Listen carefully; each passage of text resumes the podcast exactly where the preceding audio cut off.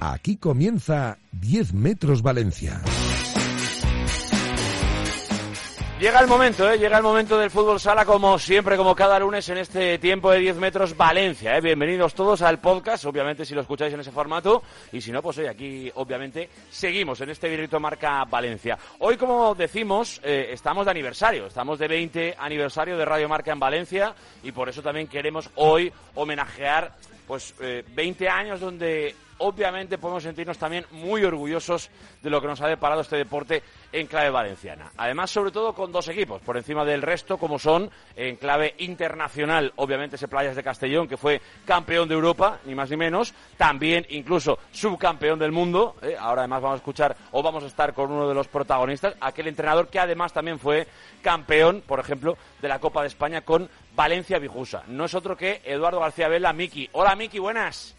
Hola, ¿qué hay? Buenas, muy Pues buenas. Estamos de celebración, cumplimos 20 añitos y estamos tan contentos que hemos decidido pues, sí, mirar un poquito al pasado y hemos dicho, ¿a quién podemos traer hoy para simbolizar estos 20 años de Radio Marca y sobre todo para simbolizar lo que es el fútbol sala en la, en la comunidad? Y obviamente, Miki, eres el primero y así debía ser. Teníamos que hoy invitarte a este pequeñito hueco que tenemos en 10 metros Valencia. Vale, me alegro mucho de estar con vosotros. Ojalá tuviera 20 años menos. Bueno, iba a decir, casi todos diríamos eso. Yo de momento aún no diría eso, ¿eh? pero, pero estoy a puntito de decirlo casi. ¿eh? Los, bien. los años pasan para todos, dice Pascual Zamora. Sí, pero cuanto más mayor te haces, pasan más deprisa. ¿eh? Eso me da un poco la sensación. Me está pasando un poco, Miki, te lo digo también, ¿eh? Sí, sí, sí. Mm, El otro día oí un psicólogo que decía, tú los años los calibras, te pasan los rápidos según los que tengas. Cuando tienes 5 años o 10 años, cada año es un mundo. Es verdad, verdad. Mientras que cuando tienes 60 te pasan nada, en nada. Es cierto, es cierto, va, va- va pasando así un poco, ¿eh? por lo menos yo, yo lo percibo de, de una manera. Para mí es una entrevista muy especial, Miki, lo tengo que decir, porque eh, recuerdo perfectamente mis primeros momentos en el mundo del periodismo, ya eran ruedas de prensa con Miki, en Fútbol Sala, en el Valencia Vijusa, en la Fuente de San Luis, donde a lo mejor éramos dos o tres, ¿te acordarás de esos momentos de rueda de prensa post partido de Fútbol Sala y ser uno o dos periodistas los que estábamos ahí? No sé si te acuerdas de aquellos tiempos. No, claro que me acuerdo. Yo, Yo, me estaba acuerdo- en nostresport.com, fíjate si hace años de aquello. Fíjate, eh, cuando yo llegué a Bijusa, que había descendido a Segunda División, el primer partido, cuando íbamos a salir al campo, les dije a los jugadores, si queréis subir por la grada, ir dando la mano, saludando a los espectadores que tenemos. Claro, claro que sí, claro. Es que verdad, es que el crecimiento fue tremendo. Venga, vamos a empezar por ahí, que si no nos vamos a quedar sin tiempo. Eh, em, lo primero que hay que decir de, de, de Miki es que no solo ha estado en el eh, Playas de Castellón o en Valencia Vijusa, sino que tu recorrido ha sido casi por toda la comunidad, podemos decirlo. Benicarlo, Denia, bueno, en definitiva, eh, yo creo que desde que empezaste hasta hoy, pues eh, eh, seguramente eres de los que mejor conoce la geografía del fútbol sala valenciano. Y además he intentado siempre, por todos los medios, no perder el solecito, la cervecita y el aperitivo. Y eso lo da el Mediterráneo. Siempre, hombre, siempre. Si es que tenemos una tierra que diría, alguno diría que no nos la merecemos. Yo creo que sí nos la merecemos, pero oye, que es muy bonita, que es muy bonita y, y muy buena. Oye, eh, eh, ¿qué, qué recuerdas, por ejemplo, de, de aquellos inicios, eh, en- por ejemplo, en Denia y, y cosas de estas? Bueno, en Denia fue una, una situación muy especial porque yo venía de estar en el Barcelona, eh, tuve mi primera hija estando allí y, y me volvía dos veces a estar unas horas en Valencia. Y entonces decidí que me volvía. Y entonces el Denia me echó una mano y me dijo, mira, aquí solo tienes que venir menos días a la semana y puedes venir y volver. Y dije, venga, va, adelante. Y estuvimos dos años, dos ascensos y tengo un magnífico recuerdo de Super G de Denia. Claro, el claro. trato recibido espectacular. Eh, Tuvo que nacer Radio Marca para, por ejemplo, ver la primera Copa de España aquí en, en la provincia de, de Valencia. ¿Cómo fue ese proyectazo Valencia-Vijusa, como decíamos al principio, ese crecimiento prácticamente desde Plata hasta llegar a ser uno de los equipos más reconocidos del panorama nacional? Bueno, eh, yo, fíjate que yo, Distrito 10, digamos, fue el eh, como jugador y después Sí. Dijusa.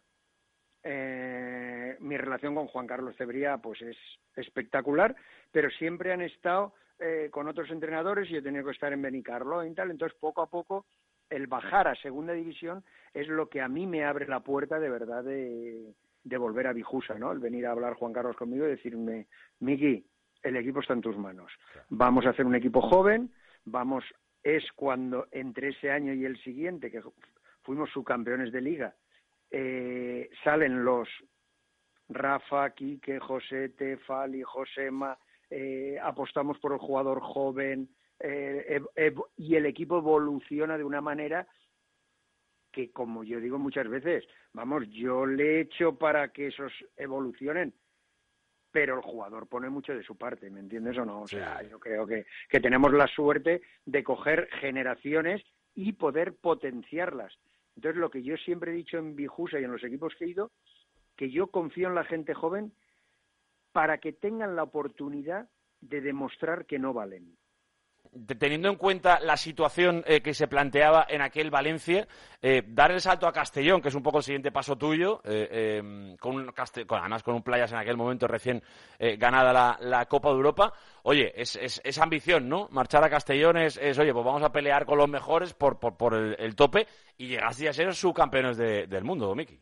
Voy a, voy a pegar una, una situación que no es ambición yo, si Juan Carlos Cebría hubiera seguido en Bijusa, probablemente no me hubiera ido. Ah, bueno, claro, también. o sea, mi, mi, decisión va un poco con la persona que a mí me había abierto eh, Bijusa, con eh, es como, como, un hermano, con su confianza conmigo y mía con él es total y él dice yo me voy a ir y dejo la mano en otros. Los otros me van a dar el ser feliz como, como era, no lo sé y entonces el Playas es el mejor equipo. Hombre, eh, obviamente lo era. Eh, es verdad que yo, yo creo que seguramente eh, aquel equipo pues ya estaba a lo mejor, no sé, si en un proceso un poco de cambio, en un proceso diferente y, por eso, bueno, pues seguramente no duró más esa, esa, experiencia. Pero bueno, yo creo que te sirvió también para, para llegar a, competir, por ejemplo, en un campeonato como es el hecho de intentar ser el mejor equipo del mundo, que eso supongo que a uno también le llena, ¿no? Sí, además, fíjate que, que era un reto difícil porque venía de ganar eh, la Champions Europea, el Playas tenía el mejor equipo de España, era el, mejor. Y yo llego cuando hay un reciclaje económico y encima la salida del el gran interview. Y entonces eh, quedamos subcampeones en todo. Nos ganó interview todas las finales de todo. Pues oye, la verdad es que eso, supongo que van pasando los años y uno se acuerda de, todas esas cosas de vez en cuando, no sé si lo recuerdas mucho o poco, pero yo sobre todo para ir acabando con esta charla, que, seguramente nos hubiera dado para hacer 50 minutos más, esa es la, esa la auténtica realidad, eh, no sé cómo has visto la evolución del fútbol sala. Eh, quiero seguramente un análisis más... Eh, de, de, de, verdad para la gente que escucha este programa, que al final es la gente que le gusta el fútbol sala de verdad. Yo, por ejemplo, creo que en los últimos años el fútbol sala está matando un poco el espectáculo. Demasiada defensa, demasiado. aquello de. Pues yo, por ejemplo, recuerdo la época en la, que los saques de banda eran con la mano y todo ese tipo de cosas. Yo, recuerdo aquella época de una forma más especial. No sé si, si crees que ahora se está perdiendo un poco de espectáculo. Totalmente de acuerdo. Vamos a ver, yo creo que las reglas han hecho involucionar a nuestro deporte. Y pero después hay una cosa y una frase que el otro día en unas ponencias tuve una discusión importante con entrenadores. Vamos a ver, cuando tú eres capaz de decir una frase como ganará el que menos errores cometa. Tú estás matando tu deporte. Tiene que ganar el que más aciertos cometa. Esa es la mentalidad de los entrenadores diferente que yo veo que hace que el deporte, pues cuando jugaron las finales aquí en Valencia de Copa hace dos años, los siete partidos acabaron en el descanso, la primera parte 0-0. Sí, sí, sí, sí, O sea, eso, eso, fue dramático. O sea, era un poco el reflejo de, de, bueno, pues e, e, esa tendencia tan defensiva del fútbol sala que obviamente le, le, roba espectáculo y al final lo que hace seguramente es robar espectadores, que, que es un poco lo que... No, no, no se dan cuenta de que si tú ganas 7-6 es mejor que si ganas 1-0. Das muchísimo más espectáculo, tendrás muchísima más gente, tendrás más televisión, tendrás mejores sponsors y al final entre todo eso tú ganarás más dinero. Pero eso es algo que no se ve, o por lo menos los organizadores, o por lo menos aquellos que van decidiendo cuál es el futuro del fútbol sala, no, no se ve. Y es, y es, y es una pena. Y, y, para acabar, Miki, eh, el proyecto deportivo ahora en la, en la, comunidad valenciana. No sé a qué te huele, qué, qué, destacas de este Levante que ahora va líder, que podemos estar contentísimos con él. Eh, sigue Peñíscola por ahí. No supongo qué análisis haces de fútbol sala actual en nuestra comunidad. Hombre, yo creo que el que el Levante de fútbol haya entrado a hacer una sección al fútbol sala es lo mejor que podía haber pasado al fútbol sala valenciano. Yo creo que es un proyecto que hoy en día eh, no va, no creo que en España haya un proyecto mejor que el del Levante, Fíjate lo que te estoy diciendo, ¿eh? No creo que haya un proyecto mejor y que sea el chollo para, para, entrenar, ¿no? Porque ya no solo es el Levante, volvemos a lo mismo, es que es Valencia, ¿eh? Es que venir a vivir a Valencia y, venir a entrenar a un club como el Levante, yo no conozco ningún otro sitio mejor para ir. Hombre, desde luego, no sé si somos muy objetivos, pero a mí tampoco se me ocurre otro, ¿eh? También te lo digo, ¿eh? Esa es la verdad. La verdad es que, eh, por ejemplo, ¿eh? y de entrenador a entrenador, te pregunto por Diego Ríos, no sé si te sorprende con la juventud que tiene, pues eh, lo que está haciendo. No, sé si ya le seguías la pista desde antes o, te sorprende mucho o poco lo de Diego Ríos. Sí, yo lo conocía de luego me, mi impresión es, primero, al entrenador que entra en ese proyecto y lo mete el primero, ya está dicho todo. O sea, es muy complicado meter eh, a un equipo que vaya arriba. Y después yo creo que de la nueva generación, en la cual yo hay en cosas que estoy de acuerdo y en cosas que no, pero probablemente es el mayor exponente de esa nueva generación. Vamos a ver, desde luego, hombre, no estaría nada mal, ¿eh? Después de esta celebración de los 20 añitos, que en este caso concreto, el Levante Unión Deportiva nos pudiera dar una sorpresa este año con un título. Recordemos, le queda todavía la Copa del Rey y esa Final Four que se va a disputar en dos semanitas y obviamente los playoffs, que ya está clasificado matemáticamente, veremos en qué posición arranca. Pero obviamente este año tenemos que estar ilusionados y así hay que nombrarlo aquí en este 10 metros Valencia. Máximo favorito seguro. Seguro, bueno, pues vamos a ver, ¿eh? Luego en la Copa... no, vamos a ver, no hay otro equipo que sea más favorito que él. en, la Copa no le fue tan bien, ¿eh?